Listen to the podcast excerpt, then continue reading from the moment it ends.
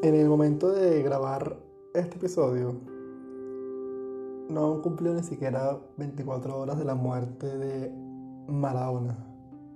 Y obviamente una persona de talla mundial que marca la vida de muchos y particularmente aquellos que amamos de una manera u otra el fútbol. Particularmente nunca lo vi jugar en vivo. Eh, sí, obviamente vi muchísimos videos de él. Creo que de, de los jugadores que más videos hay en internet por todo lo que, lo que representa o representaba. El gol entre Inglaterra que se llevó la mitad del equipo. El gol de la mano también, por cierto. Este, lo que hizo en el Napoli. Y lo que hizo en el Napoli, más allá de lo que hizo obviamente en, en Argentina, me parece algo extraordinario. O sea, un equipo básicamente mediocre para ese entonces. Este, es levantado de una manera u otra a obviamente de, de fe, fuerza y liderazgo. Creo que una de las cosas que más ha caracterizado a Diego Armando Maradona es el liderazgo. No lo digo yo, obviamente. Lo dicen varios de sus compañeros de selección y de, y de la vida. Obviamente, diferencias con él muchísimas en el aspecto de vida. Eh, como leí por ahí, nos enseñó lo maravilloso del deporte rey, pero nos enseñó también que los excesos son malos. Sin embargo, eh, no sé quiénes somos nosotros para juzgar lo que haga cada persona con su vida, con tal que no le haga daño a nadie. Obviamente diferencias políticas muy marcadas. Al final, obviamente me quedo con el liderazgo que ese sujeto marcaba.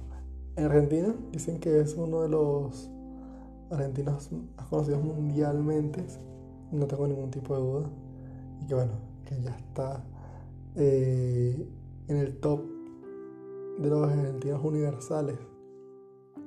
Y bueno, me parece realmente que el tipo trascendió más allá obviamente del, de los campos de, de fútbol. Una cosa muy curiosa, justamente, que de estas últimas horas, es que realmente todos los jugadores, todos he visto, obviamente no, no, no, no tengo un mapa de todos los jugadores del mundo, pero bueno, de los más reconocidos, tienen excelentes palabras hacia él. Y porque el tipo realmente, más allá obviamente de las diferencias, tenía un, una carisma, una ocasión increíble. No sé si volvamos a ver un jugador así. Obviamente como no es jugador número uno para mí, porque nunca lo vi jugar completo. Sin embargo, obviamente estar en lo más alto del podio de la historia del fútbol. Este, bueno, ya futbolísticamente obviamente se había retirado. ¿Qué enseñanzas tenemos de él? Creo que jugar con garra, jugar con energía.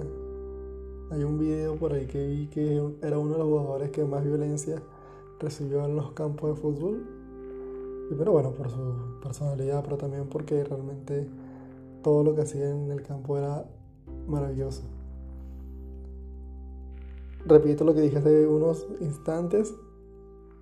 Todo en exceso es absolutamente malo.